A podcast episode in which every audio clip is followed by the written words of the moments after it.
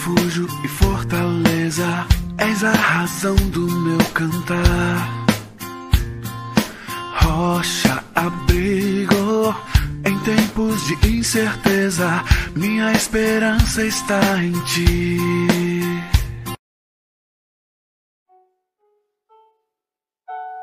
Que triste realidade. É isso que trata o Salmo de número 12. Um, uma constatação da realidade que Davi faz. Dos versos de 1 a 3, ele vai falar sobre isso. Ele diz que os fiéis já não existem mais. A falta deles. Ele diz: os fiéis desapareceram dentre os filhos dos homens.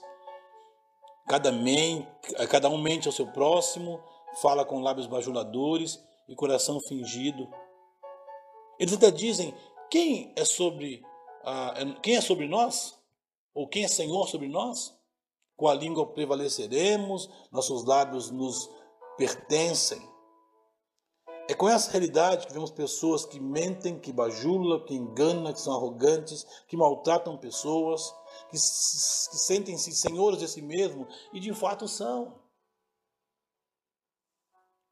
Porque quando nós nos submetemos ao Deus Todo-Poderoso e entregamos a nossa vida a Ele, Ele coloca um novo cântico nos nossos lábios, Ele purifica a nossa mente, Ele transforma o nosso coração.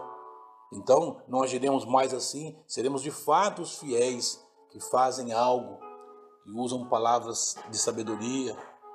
Os seus lábios não são enganadores, não são fingidos e mascarados.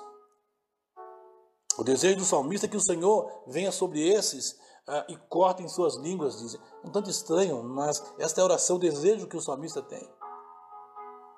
Na segunda parte do texto, ele então vai dizer, em contraste com os infiéis, que têm lábios caluniadores, malignos, bajuladores, que fingem, que mentem, ele vai enaltecer, engrandecer as palavras do Senhor. Em contraste com o homem, o homem mau, com o infiel, com o injusto, ele vai dizer: as palavras do Senhor são palavras puras.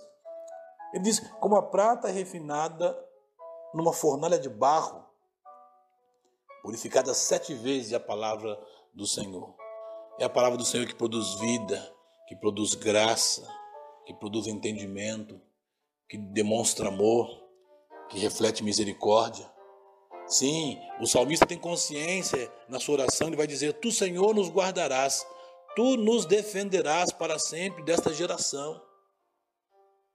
Muitos estudiosos pensam que esse é o texto que reflete a, a, a, o seu relacionamento com o próprio rei Saul, que era alguém mau, bajulador, enganador, fingido.